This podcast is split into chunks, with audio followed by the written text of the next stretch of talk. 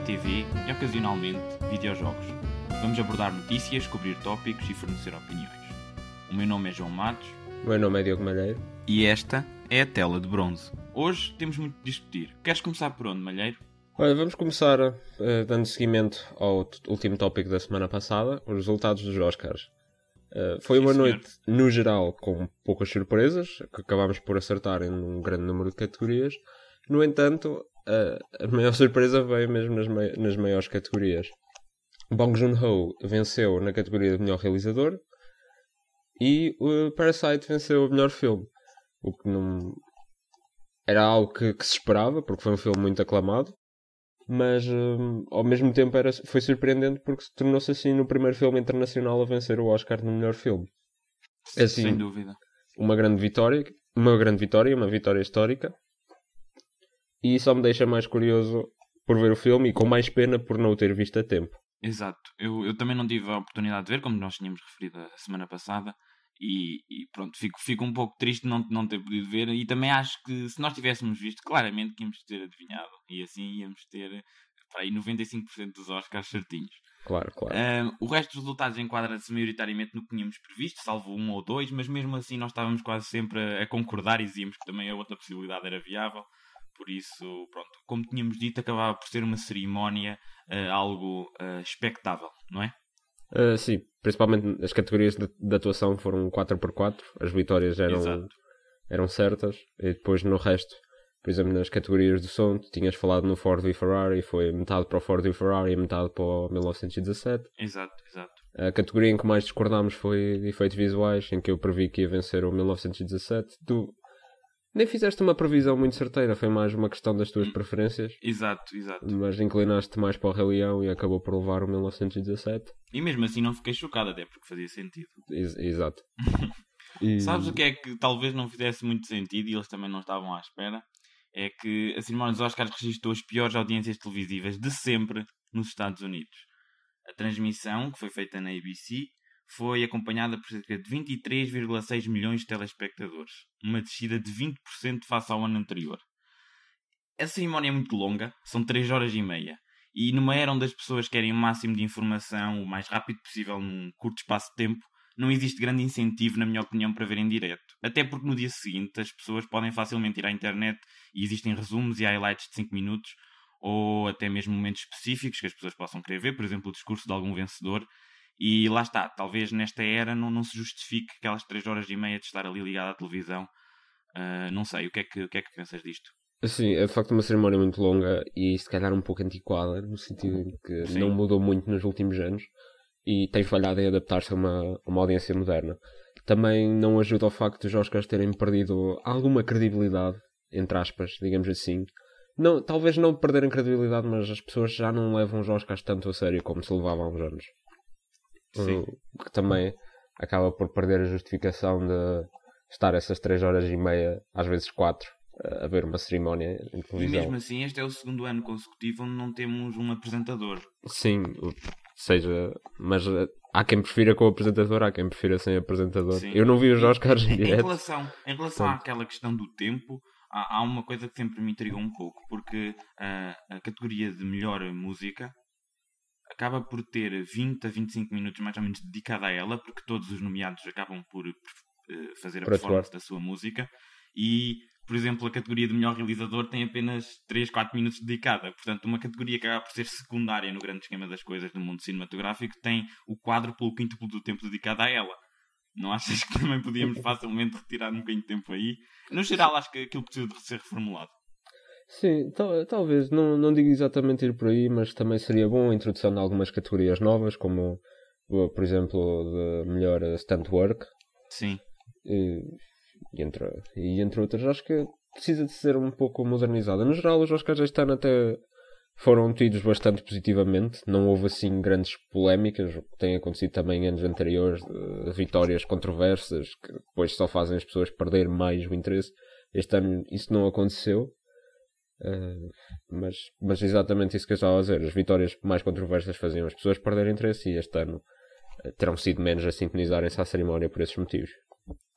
Assim sendo, ter, para terminar esta época de, de premiações, vamos falar do, dos Razzies, dos Golden Raspberry Awards, ou em português a, a os prémios da Framboesa Dourada, uh, que premiam os piores do ano.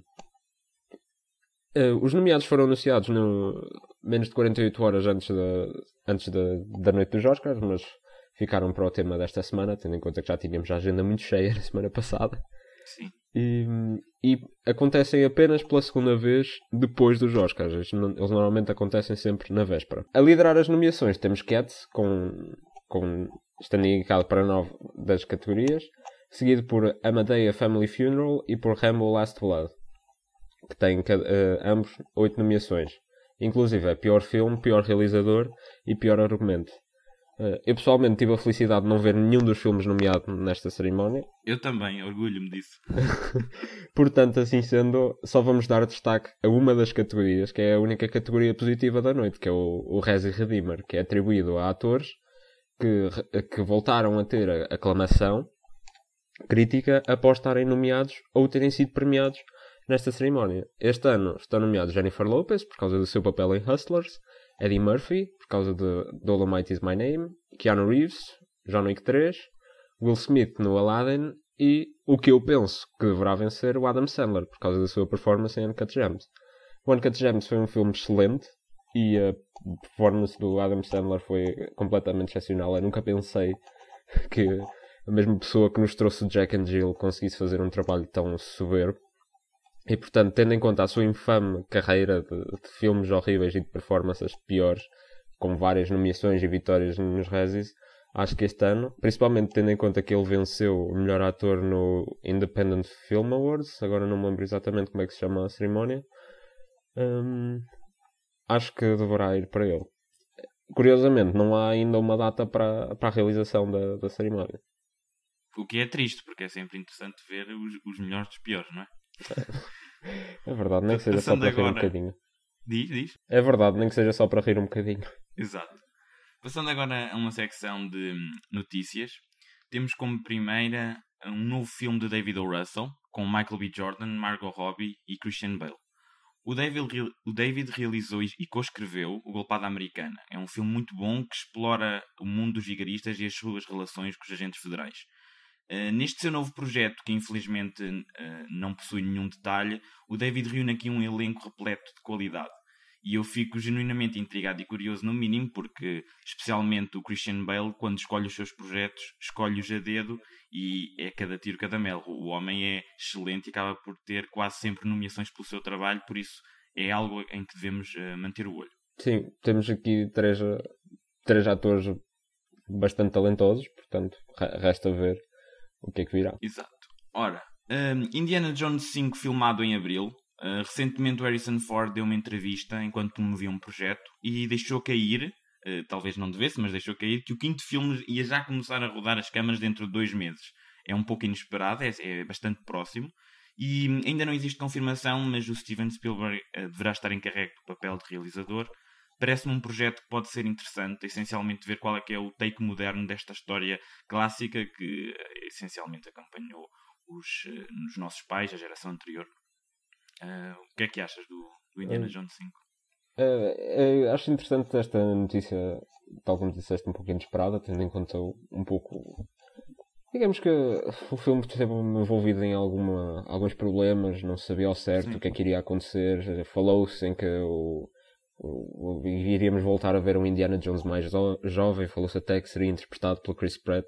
Aconteceu aqui muita coisa e agora parece que temos algo que realmente vai avançar. Uh, portanto, estou curioso para ver o que é que se traz. O último filme de Indiana Jones não foi muito bem sucedido. Mas, uh, mas veremos o que é que acontece agora. Temos Harrison Ford aos 77 anos a regressar a este papel icónico e destaco que o que ele comentou como sendo a maior dificuldade dele seria não parecer ridículo em calças justas e botas, e botas altas na idade dele. O próprio Harrison Ford, que é conhecido por não gostar muito de interpretar eh, as suas personagens mais icónicas, o Han Solo e o Harrison Ford. Sim, mas, mas pronto, ele, ele tem contrato. Sim, mas ele sempre se deu melhor com, com o Indiana Jones do que com, sim, do sim. com o Han Solo. Ele já andava portanto. a pedir há imenso tempo para matarem o Han Solo. Depois lá conseguiu. Depois lá conseguiu, logo no primeiro filme do, da, da nova, nova trilogia. trilogia. Exato. Um, temos agora também a data de lançamento do Chaos Walking, com a Daisy Ridley e o Tom Holland. Este filme vai sair a 22 de janeiro de 2021 e originalmente era para sair em março de 2019. Estamos a falar aqui de um período de dois anos. Dois anos. Isto é o caso clássico onde o filme ficou preso em development hell. Ah, supostamente o filme não estava em condições de ser apresentado, mas depois de reshoots e de investir tanto dinheiro, acaba por ser melhor colocá-lo nos cinemas e efetivamente reaver um pouco dos gastos, nem que seja para diminuir as perdas financeiras, mesmo que o filme não esteja assim tão bom. Uh, estes dois atores estão na ribalta no momento. São dois atores que uh, Daisy Ridley, pronto, é muito conhecida pelo seu papel no, na nova trilogia de Star Wars, o Tom Holland por causa do Homem-Aranha, e o realizador é Doug Lyman. É um, um, excelente realizador que fez o Edge of Tomorrow, um dos meus filmes favoritos de ficção científica, e também o American Made, muito diferente, já uma espécie de correio de droga. Mas eu estou minimamente curioso, porque quero ver o que raio é que se passava com este filme para não se poder ser visto, e agora ver como é que acaba por se sair. Este, também estou curioso, pronto, gosto, de, tanto, gosto tanto da Daisy Ridley como do Tom Holland e o Doug Lyman também, também é um bom realizador, gostei bastante do, do Edge of Tomorrow, também gostei do American Made, se bem que não, não está ao mesmo nível, mas também é um filme bastante diferente. Sim. Um, de notar que o, é bastante curioso o filme estar agendado para janeiro, que é uma data, que é um, um mês bastante infame para, para filmes no, nos Estados Unidos, onde costumam ser lançados o, alguns dos piores do ano, filmes que não se destacam minimamente, e também filmes em que os estúdios já não acreditam que, que não vai acontecer lá grande coisa com eles. Portanto, isto poderá ser um pouco de um mau indício, mas resta-nos esperar para ver o que, é que, o que é que daqui sairá. Talvez tenhamos uma exceção à regra, talvez não. Que é preocupante este atraso na produção, muitos reshoots, talvez não seja bom sinal, mas veremos. Mas do ponto de vista deles é sempre melhor metê-lo e, e fazer um bocadinho de dinheiro do que deixá-lo na prateleira. Porque eh, depois sim, de investirem sim. tanto, não é? É verdade.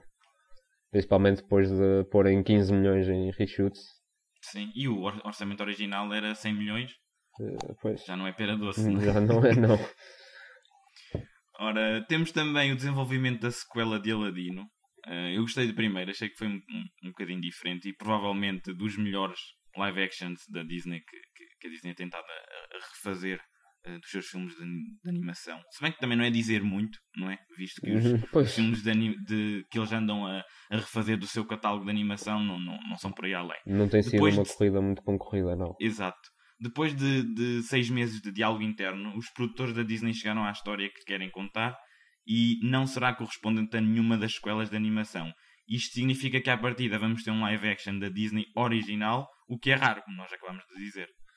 Uh, sim, isto entra um pouco naquilo que eu já disse na semana passada, que não sou um grande fã destes live actions da, filme, da Disney porque não acrescentam nada. Eu não vi o live action do, do Aladdin, por isso também não tenho muito a comentar, mas o facto de eles estarem a querer contar uma história diferente poderá é um ser esforço. já talvez se calhar uma resposta à maior crítica que tem sido feita de que eles não acrescentam nada. E talvez possamos ver algo novo, talvez interessante eu pessoalmente não estou muito entusiasmado, mas ao menos é algo diferente e reconheço isso. Sim, senhor. Com, com, este, com tudo isto dito, passamos então para o próximo segmento, um segmento de notícias acerca de televisão. Uh, em primeiro lugar, iniciaram-se as filmagens de The Witcher e temos algumas novidades sobre o casting. Uh, o Redanian Intelligence reporta que uh, as filmagens da segunda temporada de The Witcher terão, ter, ter-se-ão iniciado esta semana o que, o que aponta que, estará, que a produção estará assim adiantada em relação ao previsto.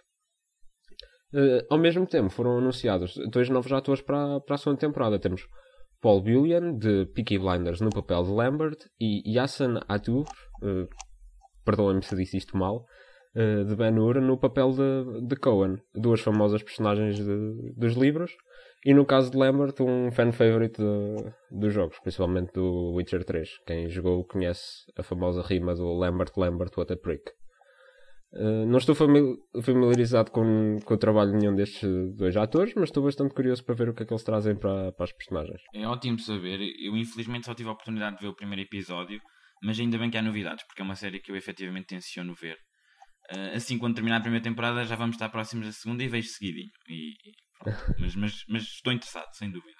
Uh, eu sou um grande fã do Witcher, li os livros todos e, e joguei os jogos. Uh, gostei, fiquei satisfeito com a primeira temporada da série, gostei bastante. Uh, mas consigo reconhecer que há muito por onde melhorar. Deixa-me só fazer-te uma pergunta. Dirias Sim. que é uma, uma, uma espécie de substituição de Guerra dos Tronos, como andaram a dizer na, online? Achas eu... que vive a, a, a essa luz? Eu acho que essas comparações são um pouco injustas. Porque, Também acho. Mas... Porque acho que entram no estereótipo de que tudo o que é fantasia é igual. Uhum. E, e, não é. A fantasia de The Witcher é muito diferente da fantasia de Game of Thrones. E, e apesar de estarem, assim, digamos, na mesma categoria, destacam-se por motivos bastante diferentes. E, uh, portanto, acho que talvez se possa considerar um bom substituto porque é a maior série de fantasia que temos atualmente na televisão, mas não estejam à espera de, um, de, uma, de uma carbon copy de Game of Thrones, porque não tem nada a ver. Uh, principalmente comparando lado a lado as primeiras temporadas. A primeira temporada de Game of Thrones, como tu viste agora recentemente, é, é, é, quase. É, é fantasia, mas quase que podia não ser é, é muito mais focado no, na componente da, da intriga e da, Sim, da a, política. a intriga política e a relação e, entre as várias famílias. E os elementos de fantasia estão muito mais no background. Em The Witcher os elementos fantásticos estão na linha da frente, desde o começo. Portanto, logo aí há uma grande diferença. Portanto, acho que essas comparações são, são injustas porque são, são duas séries completamente diferentes, baseadas em source material completamente diferente. E, e quanto à qualidade, achas que comparando as duas primeiras seasons de ambas as séries. Quanto à qualidade, eu achei que a primeira temporada de Game of Thrones foi mais sólida, tanto como adaptação como temporada em si. Uh, mas também temos que ter em consideração uma coisa: a primeira temporada de Game of Thrones adaptou o primeiro livro, A Song of Ice and Fire, que é um, pronto, é um romance, é, tem uma estrutura bastante linear, entre aspas, e portanto temos aqui um. Em termos de adaptação, talvez fosse um pouco mais fácil, digamos assim, sem desvalorizar. Já The Witcher adaptou, o, os primeiros dois livros, que são compilações de contos. E o, o, que, o que a showrunner, Lauren Isrick, tentou fazer foi pegar em alguns dos. No primeiro, nos primeiros dois livros, no total, temos 12 contos. Pegar em alguns desses contos, contá-los assim numa estrutura episódica, mas também introduzir outras personagens que serão importantes, a, a e a Yennefer, mas que não têm tanto relevo na, nessa, nesses contos. Por exemplo, a, a que é uma personagem muito importante na saga, ela só aparece em dois contos do segundo livro. E na, na série eles escolheram, e eu compreendo, tê-la durante todos os episódios. Com a Yennefer foi quase a mesma coisa. Ela aparece cerca de 5 das 12 histórias e também está em quase todos os episódios. E temos muito conteúdo novo, produzido para, para a Yennefer, principalmente. E isso teve partes boas, mas também teve algumas partes menos boas. Uh, agora, a segunda temporada já deverá adaptar o terceiro livro, Blood of Elves, que já é agora também um romance, já não é uma compilação de contos, e portanto a narrativa já deverá ser, já deverá ser mais linear e a adaptação também já, já não terá que criar tanta coisa nova para conseguir uh, fazer um bom setup para temporadas futuras, porque o material já lá está. E também não estamos a adaptar dois livros num espaço pequeno. Eu achei que a primeira temporada precisava de pelo menos mais dois episódios para ficar não tão apressada. Um, e acho que agora eles devem conseguir, eh, devem conseguir corrigir aquilo que para mim não funciona tão bem. Também face ao, ao, ao, bom desempenho da primeira a, a, nível de visualizações, de certeza que a Netflix agora se calhar até pode dar um pouco mais de, de dinheiro e liberdade, não sei. Uh, sim, podemos esperar um orçamento maior, mas uma coisa que eu quero dar destaque aqui, a, a showrunner Lauren Isrick, uh, eu tenho acompanhado um pouco do que ela tem dito nas redes sociais e acho que é de louvar o facto dela estar sempre disposta a ouvir as críticas e de responder a elas. E acho que, tendo em conta esse, esse facto dela reconheceu que podiam ter feito um melhor trabalho em, algumas, em alguns aspectos, ela própria reconheceu e respondeu a estas críticas, e disse que vai tentar fazer o melhor agora na segunda temporada. Portanto, acho que são pessoas que realmente gostam do que estão a fazer e que estão interessadas em conseguir sempre fazer um melhor trabalho. Sim, portanto, isso é o segredo do sucesso, é portanto, que se faz. Acho que isso, e depois de ter se tornado muito rapidamente na série mais vista na Netflix, acho que temos um, tudo para uma, uma excelente segunda temporada que deverá ser lançada, alguns, em 2021. Seguindo em frente, temos Sex Education. A Netflix anunciou oficialmente a terceira temporada da, da série de sucesso, menos de um mês depois da estreia da, da segunda temporada. Apesar disso, não é, não é surpreendente tendo em conta o esmagador sucesso desta, desta comédia britânica. Este anúncio foi acompanhado com um vídeo promocional com o ator da série Alistair Petrie uh, a especular sobre o que é que espera cada um, a cada uma das personagens. É um vídeo interessante, engraçado, mas não, pronto, não nos diz nada do que é que vai ser de temporada. É simplesmente um pequeno monólogo. Não há ainda data confirmada, mas deverá ser lançada no início do próximo ano. Eu aqui não tenho nada a acrescentar, não sei perguntar aos nossos ouvintes uh, se aguentam oito de uma vez. Essa é que é a verdadeira questão. E a ti também. uh, sim, o que eu realmente, honestamente, o que, que, eu espero mais para a próxima temporada era é, é que a Netflix peça novamente ao, ao Kim Barreiros para colaborar e fazer um anúncio. Melhor que isso, melhor que isso era, era a Netflix pedir ao Kim Barreiros e ao Toy para colaborarem para um anúncio da próxima temporada, perguntarem-nos novamente se aguentamos oito de uma vez ou algo do género. Uh, agora num tom mais sério, eu, eu vi a série e gostei, gostei bastante, principalmente da, da primeira temporada, da segunda temporada foi boa, mas não ao mesmo nível. Ainda assim mantenho o meu entusiasmo para uh, a terceira iteração da série. Terminando este segmento de notícias, temos uh, uma, uma novidade. de acordo com o Variety, deverão estar a chegar à fase final das negociações para um regresso de Friends. Já tem havido muita especulação acerca deste regresso, começou um pouco no final do ano passado, mas uh, pouco tempo depois chegou-se a um impasse de negociações e houve uma grande escassez de novidades. A que tudo indica, estaremos perto de fechar acordo para a realização de um especial de uma hora que deverá reunir todo o elenco original, uh, 25 anos depois de, da estreia da série. Uh, isto vem também acompanhado do crescimento na atividade das redes sociais do elenco original. E no final do ano passado, uh, Jennifer Aniston juntou-se ao Instagram, bateu recordes no número de seguidores, até que causou problemas na plataforma. E mais recentemente, Matthew Perry também aderiu. E ambos, juntamente com os outros atores que já lá estavam, têm, sempre, têm partilhado fotografias da série ou de eles todos juntos, coisa que não era tão habitual antes. Portanto, há aqui mais algum buzz a ser feito e já estejam preparados porque alguma coisa vai acontecer. Uh, eu sou um grande fã da série, é uma das minhas séries preferidas, mas uh, este, esta novidade deixa-me um pouco receoso, talvez por causa de. Não sei, eu vejo a série como algo tão perfeito que tenho medo que este especial possa manchar um pouco a imagem que, que eu tenho por não conseguir viver as expectativas tão altas que, que a, que a série deixou. É, é, é, é inegável que. É, é, impressionante, aliás, que, que uma série que estreou em 1994 e, e transmitiu o seu último episódio em 2004, ou seja, 15, 16 anos depois, continua tão relevante e a, assistir agora a um renascimento com uma nova, uma nova geração que ainda, ainda se identifica muito com essa série. Uh, portanto, esta será também a aposta de peso para o lançamento do serviço de streaming da Warner, o HBO Max, que juntar-se-á assim à guerra do streaming e, e virá para ficar com apostas assim tão fortes. Muito bem, então agora entrando no, no reino de notícias de filmes de super-heróis ou de filmes de banda desenhada, uh, temos como primeira deste segmento uh, que o produtor executivo e escritor da série Loki, para a Disney Plus, vai escrever a sequela de Doctor Strange que falámos no episódio anterior, se bem te lembras. Ele também é escritor e produtor do Rick and Morty e parece ser uma escolha mais do que viável, obviamente, dada a natureza interdimensional de ambas as séries, até porque o próprio Loki poderá uh, lidar e, uh, diretamente com as consequências e o que pode acontecer na sequela do Doutor Estranho. Queria só também dizer que esta notícia surge na mesma semana em que o antigo escritor do filme do Doctor Strange, antes de ter existido a mudança de realizador que já debatemos, veio revelar que nem ele nem o próprio Scott Derrickson escreveram uma única palavra para a sequela. Por isso, qualquer ideia de que ainda iria existir influência direta do Scott na sequela acaba por cair por terra, por falta de melhor termo, mas o filme estará de certo em boas mãos com o Sam Raimi, como já debatemos. Não sei, o que é que achas?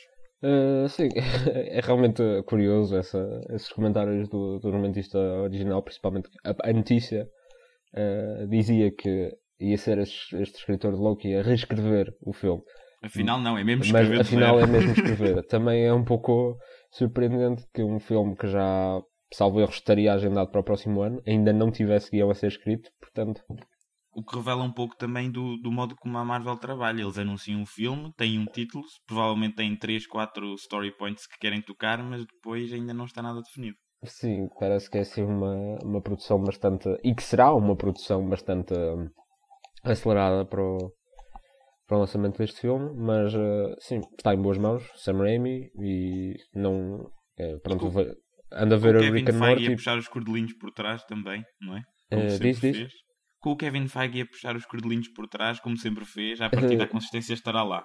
sim, sim, sim, exatamente. E estava a dizer que agora ando também a ver Rick and Morty, por isso é aí que eu tenho o contacto com, com o trabalho deste, deste escritor. Mais uma vez, como tu disseste, o fator interdimensional. Uh, veremos então o, o, que aí vem. Mas uh, continuo entusiasmado por este filme de Doctor Strange e aguardamos mais novidades. Sem dúvida. Ora, por falar em novidades, Birds of Prey muda de nome. O nome completo do filme, protagonizado por Margot Robbie, era Birds of Prey e a fantabulástica emancipação de uma Harley Quinn. Mas, face ao fraco desempenho a nível monetário, a Warner Brothers já permitiu que os cinemas alterem para Harley Quinn Birds of Prey, um nome um bocadinho mais simples de tanto dizer como decorar. Isto serve essencialmente para capitalizar nos motores de busca e focar o título no aspecto mais rentável, a própria personagem principal, na minha opinião, este deveria ter sido o título desde o início. Uh, seria o mais lógico, tanto para quem quer procurar informações do filme, como para quem o fez e quer vender, até porque, segundo os, os reports que, que têm saído acerca de quem vê o filme, a Harley Quinn é que é mesmo a personagem principal, não é tão um filme de ensemble como, por exemplo, os Vingadores são.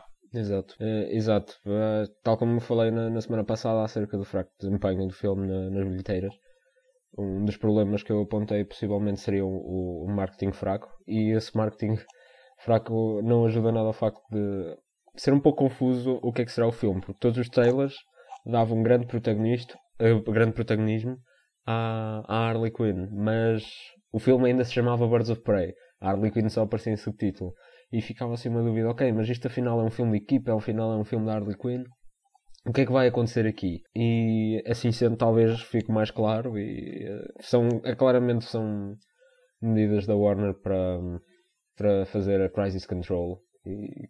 Sim, mas parece-me um pouco tarde, porque não, não sei até que ponto isto salvo o que quer que seja. É pelo menos a nível monetário. A qualidade ainda não sei, que ainda não fui ver. Mas estou uh, curioso. Sim, sim. Eu penso que o filme recuperou um pouco esta semana, principalmente acho que fez muito sucesso no, no Brasil, de acordo com o que eu li. E já recuperou um pouco da, da estreia mais fraca, mas está definitivamente. Parece um filme altamente estilístico, a cinematografia, porque aquilo, as cenas de ação, pelo menos no trailer, nota-se que são filmadas muito uh, abertamente, com câmeras uhum. uh, de lente, lente larga. Sim, sim, sim. Também, também pareceu interessante. Simplesmente ainda não tive a oportunidade de o ir ver. Uhum. Uh, não sei quando é que vou conseguir fazê-lo, mas, uh, mas para já é tudo isto que temos a dizer acerca deste filme. Na maior novidade de banda desenhada desta semana, filmes de banda desenhada desta semana, temos finalmente um, um vimos finalmente as primeiras imagens de o fato de, de Batman que será utilizado por Robert Pattinson uh, no filme realizado por Matt Reeves. O, este fato foi relevado num camera test de 55 segundos uh, onde deu para ter uma ideia do, do que é que seria. Pronto, de como é que ele seria desenhado. Eu pessoalmente gostei. Mistura um. Uh, dá um novo. dá um toque novo a algo tão clássico, sem alterar radicalmente, mas ainda mostrando que é, que é único. Se bem que tem mais influências do lado mais moderno da personagem e um, que se tem visto nos últimos anos em outras adaptações. E eu pessoalmente gostei do que vi. Estou muito curioso para este filme, para ver o que é que o Matt Reeves traz à, à personagem. Temos um, um bom elenco, com Andy Serkis e uh, o Colin Farrell, Sim. entre outros, também com personagens que eu estou curioso para ver no, no, grande, no, grande, no grande ecrã. Uh, o The Batman tem estreia agendada para 25 de junho de 2021. O que é que tens a, um, a dizer acerca deste visual? Este, este filme parece que já era para sair há imenso tempo. Eu pelo menos já sabia que ele existia há imenso tempo, mas Sim. Tem, tem estado em produção, tem estado em escrita. Até, até me lembro de quando ainda diziam que o próprio Ben Affleck ia ser o Batman deste filme. Sim, o plano original era ser o Ben Affleck, o Ben Affleck a escrever, interpretar e realizar. E realizar, exato. Depois saiu, ficou só Sim, uh, como ficou ator. só como ator e depois do fracasso de Justice League e, do, e da queda do DCU foi-se embora do projeto Sim, completo. ir embora. Pronto. Hum, ainda bem que isto já apareceu, que é algo que, palpável que diz que o filme efetivamente irá existir. O, quanto ao fato em si, deu-me vibes, ou fez-me lembrar do fato do Daredevil, da série da Netflix, especialmente na parte superior, onde não existe proteção no maxilar. Achei isso muito interessante, porque eu também adorei a série do Daredevil. E parece-me inspirado uh, na saga Arkham, o que é um excelente sinal, porque eu joguei os videojogos e gostei imenso, e, e também pode ser um pouco aqui um, um, um, sinal de que, a nível de ação, vamos ter um, um Batman muito mais robusto, atlético, ágil, uh, porque em comparação com os, os, assim, mais os Batmans jovem. mais recentes e anteriores, exato, mais jovem, um, temos, num espectro temos o Bale, onde a trilogia do, do Nolan não era propriamente conhecida pelas fantásticas fight scenes, não era? Porque o Bale pronto, era mais do realismo e, o, e a verosimilhança do que poderia ser uma Gotham atual. E o Ben Affleck parecia-me também excessivamente bodybuilder no sentido em que ele era um monstro autêntico, mas não era também para mim, quando eu penso em Batman, não penso num, em alguém com a estrutura física que o Ben Affleck tinha. Queria também apontar uma, uma curiosidade que hum, vi um rumor na, na, internet onde muitos fãs estavam a debater e eu achei isso extremamente interessante. Um, a pala central, onde, onde, temos o símbolo do morcego, no, no próprio fato do, do Robert Pattinson, um, há um rumor que indica que poderá ser feito da pistola que efetivamente matou os seus pais. A ser verdade, isso é muito meta e é um, um, um, testamento do que este Batman poderá ser diferente no sentido em que uh, vê a vingança como fonte de motivação principal e encarna literalmente no seu próprio fato no dia a dia. Uh, sim, eu acho que isso da vingança acaba por. Se, se for assim, acho que é um pouco passar um pouco ao lado daquilo que deveria ser a personagem, pelo menos a meu ver. Uh, Exato, eu estou a dizer apenas no, no, no, na sua motivação inicial. Sim, sim, sim. Eu, eu tam também não me parece que o filme vai ser outra origin story do Batman. Já tivemos. Também não, eu acho que ele já deve ser o Batman no início, porque tem, tem imensos vilões. Exato, tem, tem imensos vilões. O que também vai um pouco com aquilo que tu disseste, de ser influenciado pela trilogia da.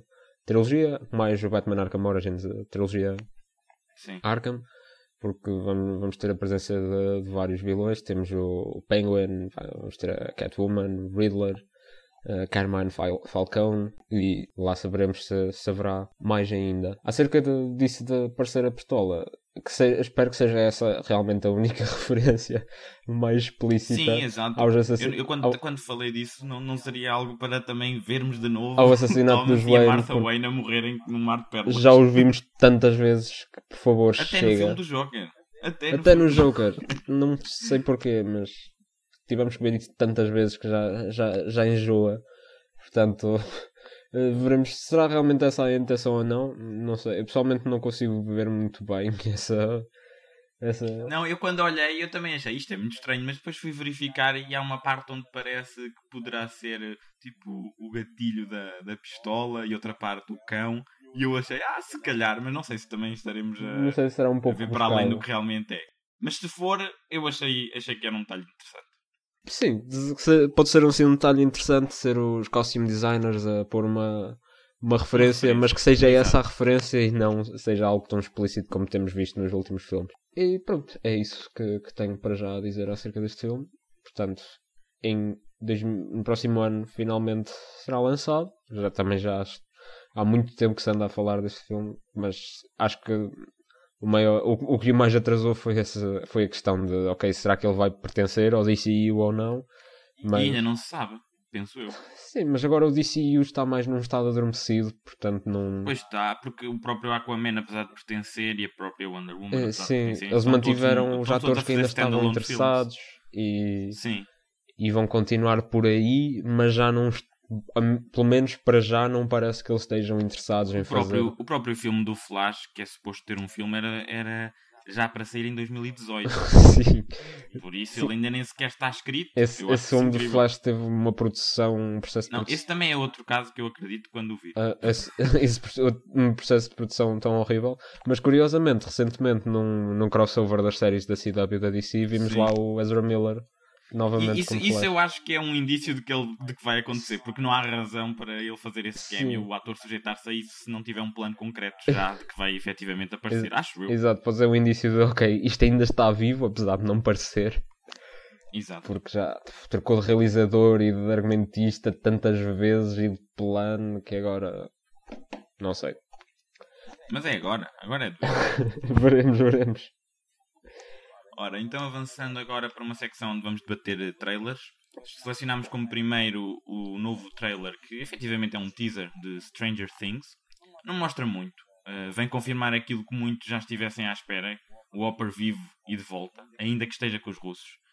Uh, Stranger Things será a última temporada da série, ou uma das séries mais populares da Netflix, provavelmente, e obviamente que vamos acompanhar este projeto até ao fim. Eu estou curioso, embora deva confessar que já na terceira, apesar de estar a gostar, um, sentia que estávamos aqui numa sensação de déjà vu, de que já fizemos Exatamente. e já passámos por algo estava ali a ser um pouco repetitivo. De qualquer das formas, a terceira uh, tem assim muito espetáculo um pouco diferente a nível visual do que as outras duas já ofereceram. Uh... Mas ainda bem que a Netflix acabou por decidir que a quarta um, será a última, porque também não vale a pena uh, demorar uh, a sua estadia. Rapidamente acerca disso, não, não está confirmado que a quarta será a última. Há uns tempos os da Four Brothers comentaram que estariam a planear terminar na quarta ou até na quinta temporada. E é tudo o que parece. Pois, como eles tinham dito que ia ser na quarta na altura, eu deduzi que fosse. Mas... Sim, mas tendo em conta o sucesso tão grande da série e que serão quarta ou quinta, possivelmente. Mas é que também a Netflix tem, tem mostrado relutância em prolongar as séries uh, por aí além. Uh, sim, mas isso também acontece com as séries que não são tão rentáveis para eles. Em que eles, se a série, o que eles têm feito, uma política que eu pessoalmente não, não gosto muito é quando a série chega, deixam a série chegar à sua terceira temporada, se a esse ponto a série não não, não se está a mostrar particularmente rentável, eles cancelam naquele ponto. Eu até já comecei a reparar em algumas das séries mais recentes, por exemplo na série Atypical, que eu não sei se já foi renovado ou não, mas uh, quem viu, se pensar bem no final da terceira temporada, dá para ver, ok, isto tem tudo para ter uma quarta temporada, mas se terminar aqui também seria um bom final. Portanto... Então deixa-me só reformular. Eu, eu, quero dizer que esta temporada eu espero que seja a última. Ok, sim. Se calhar também espero que seja a última, mas tenho algumas dúvidas acerca disso. Talvez iremos. Eh, deverá para, para seguir para uma, uma quinta temporada. Uh, acerca de, de Stranger Things em si. Eu gostei muito da primeira temporada, foi uma excelente surpresa quando saiu. Uh, foi. E, e, acho que a série nunca conseguiu regressar a esse, a esse pico. Foi perdendo um pouco de força ainda. A segunda temporada eh, ainda gostei bastante, mas não tanto. Eu acho que a terceira é melhor que a segunda. Uh, pois eu não sei comparar as. Eu não sei bem comparar as duas.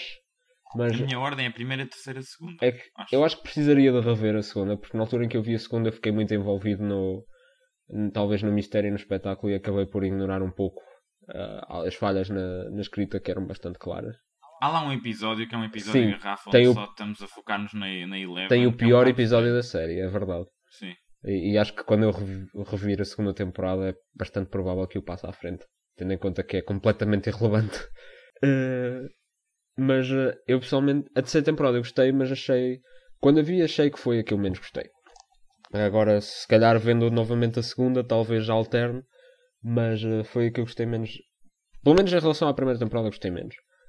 Porque foi numa direção um pouco mais diferente, mas bastante familiar. Vimos repetição de várias coisas que já. repetição de, de vários elementos. Porque honestamente também não há muito para fazer se eles querem continuar no upside down. E, é? Exato. Uma repetição de, de, elementos do passado. Mas agora eles vão lutar contra comunistas. elementos do passado com sim, bastante diferente. Acho que Stranger Things, por exemplo, a primeira temporada tinha muito uma vibe de mistério e um pouco de terror, e eu gostei, gostava disso. Na terceira temporada, o mistério já está desmascarado praticamente do início e não acaba por não ser tão envolvente. Eu não, eu, eles tiveram muito foco na storyline dos russos, que eu pessoalmente não, não me disse nada. Foi, é, foi, foi mesmo. Essa, essa foi trazida diretamente de um filme dos anos 80. Uhum. E... Sim, a própria série é, é um, uma grande love letter a, a filmes de, de, espionagem e de, de, assim, com referências ao ET do Steven Spielberg. Sim, sim, sim, mas acho que acho que nesta terceira temporada foi quando as referências se tornaram mais óbvias, óbvias e mais no forefront. Tínhamos claramente um, um, um homem que era para ser o, o Terminator, mas russo.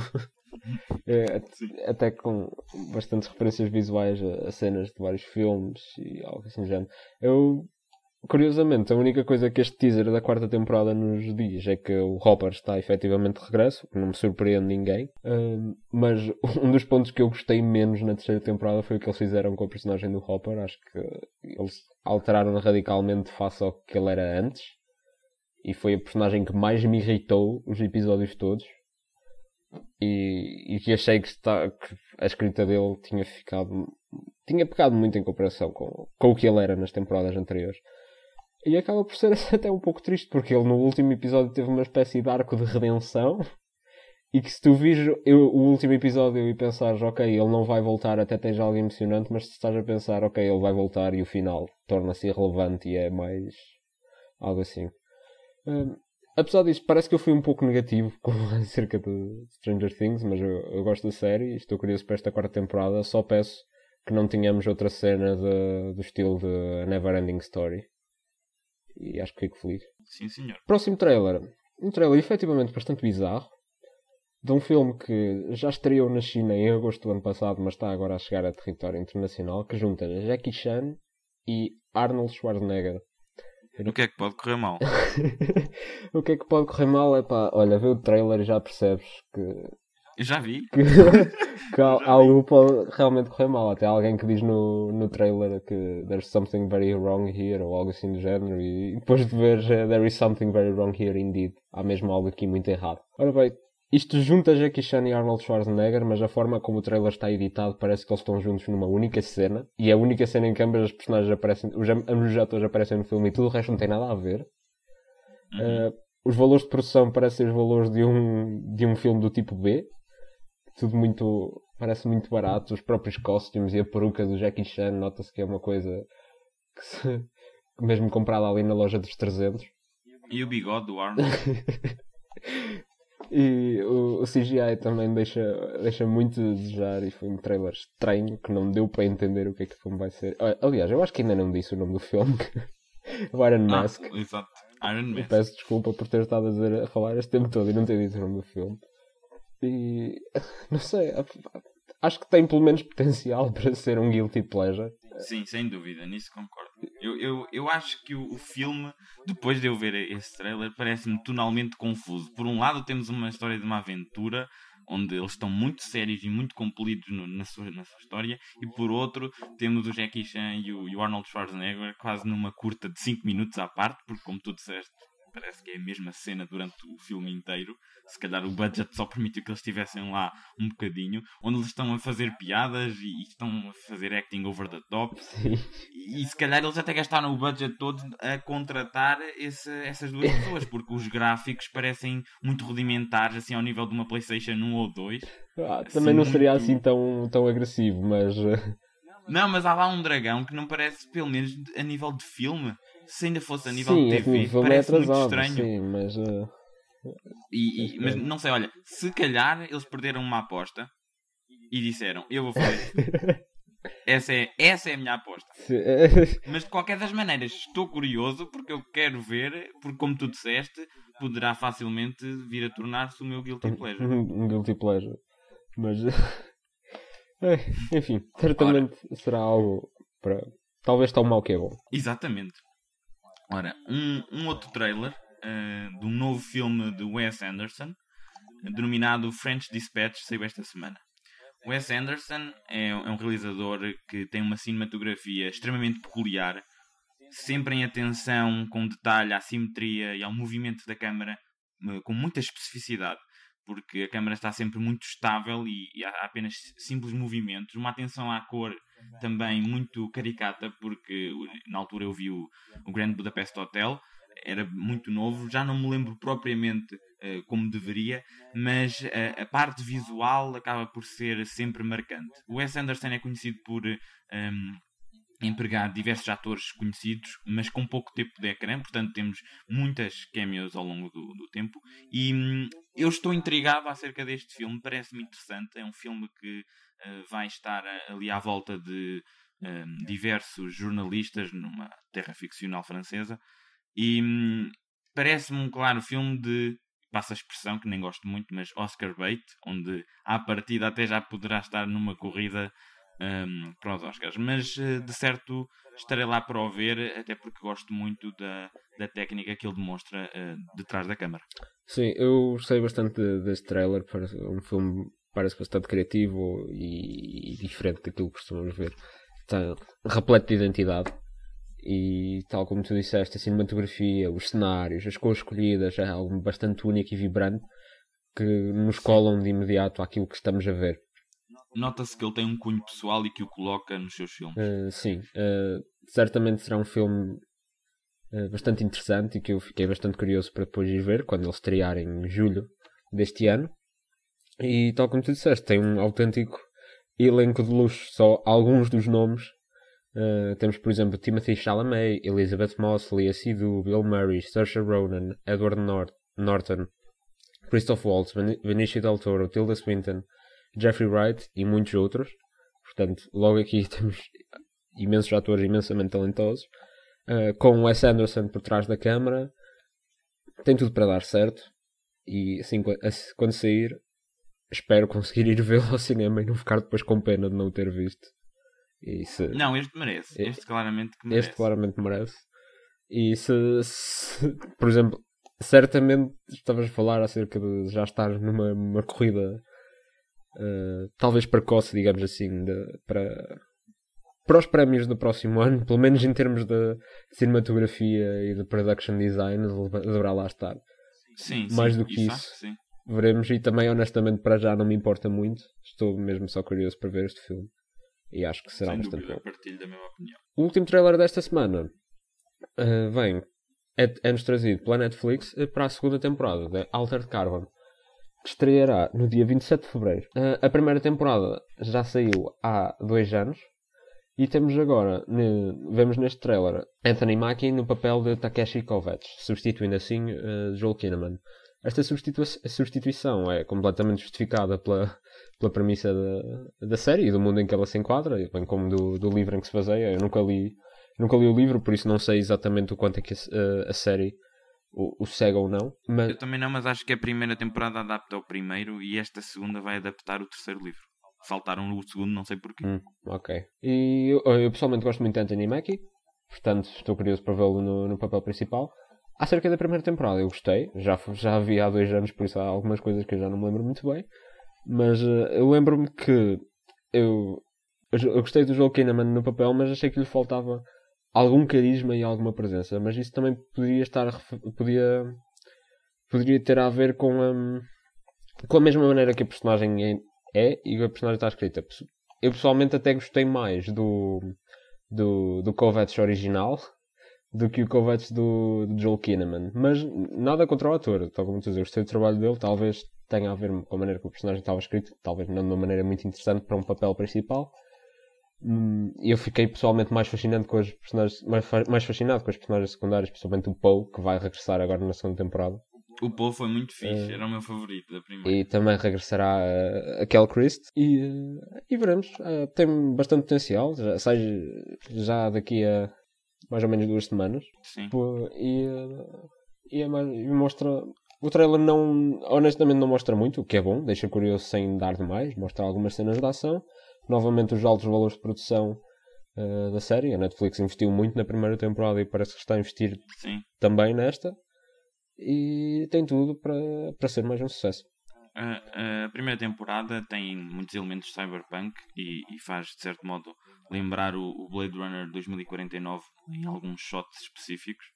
Um, é, é uma excelente primeira temporada. Visualmente é muito apelativa. Nota-se que está a um nível acima uh, ao nível da sua cinematografia da maioria das séries que tu vês na TV Sem hoje em dia.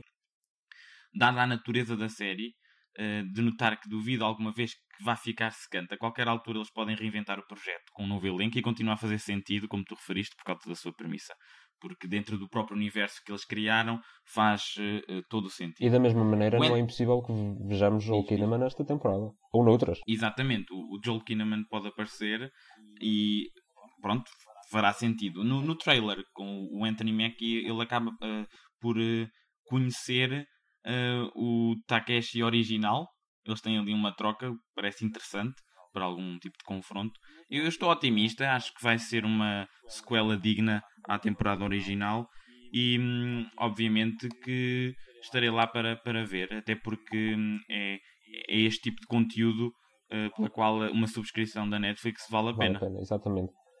Uh, também estou bastante curioso, acho que esta segunda temporada tem todo o potencial e, e resta-nos aguardar daqui a, a, a, duas semanas, talvez já, já se tivermos tempo de, de ver, já teremos mais, mais algo a dizer e a, e a comentar acerca, acerca desta, desta segunda temporada. Esperemos ter tempo, porque o tempo é. é pois, é, que, se, não, é o fator mais, mais chato. Não fazemos promessas porque pode, pode não, não, não, ser, não ser possível cumpri-las. Mas de notar que esta a primeira temporada teve 10 episódios, esta segunda temporada contará com apenas 8. Portanto, Eu acho que é bom, sim. porque vai ser mais focado e, e podem utilizar o seu, o seu orçamento de um, de um modo muito mais concentrado. Uh, específico. Exato. Sim, eu... Portanto, não, não vejo problema nisso. Sim, eu, eu até costumo preferir quando as temporadas se enquadram neste número de episódios entre 8 a 10, acho que é o ideal. Mais do que isso, acho que raramente é justificável. Em alguns casos talvez seja. E, e a Netflix até tinha a tendência, principalmente com as séries da Marvel, de fazer temporadas de 3 episódios, quando muitas vezes os 3 episódios não eram todos justificáveis. Por exemplo, o Cage, a segunda temporada, acho que se podia ter resumido a 5 episódios e mesmo assim levámos com 13. Portanto, acho que é assim uma boa aposta terem-se focado num número menor de episódios, desde que sejam todos melhores e com o respectivo investimento apropriado. Sem dúvida. Portanto, assim sendo, uh, com isto terminamos o segundo episódio desta tela de bronze. Muito obrigado por terem ouvido. Podem, podem ouvir o nosso podcast em várias plataformas, no Spotify, no Google Podcasts, no Anchor FM e no próprio YouTube, no nosso, no nosso canal Tela de Bronze. O meu nome é Diogo Malheiro. O meu nome é João Matos. E estaremos de volta para a semana com mais um episódio da Tela de Bronze.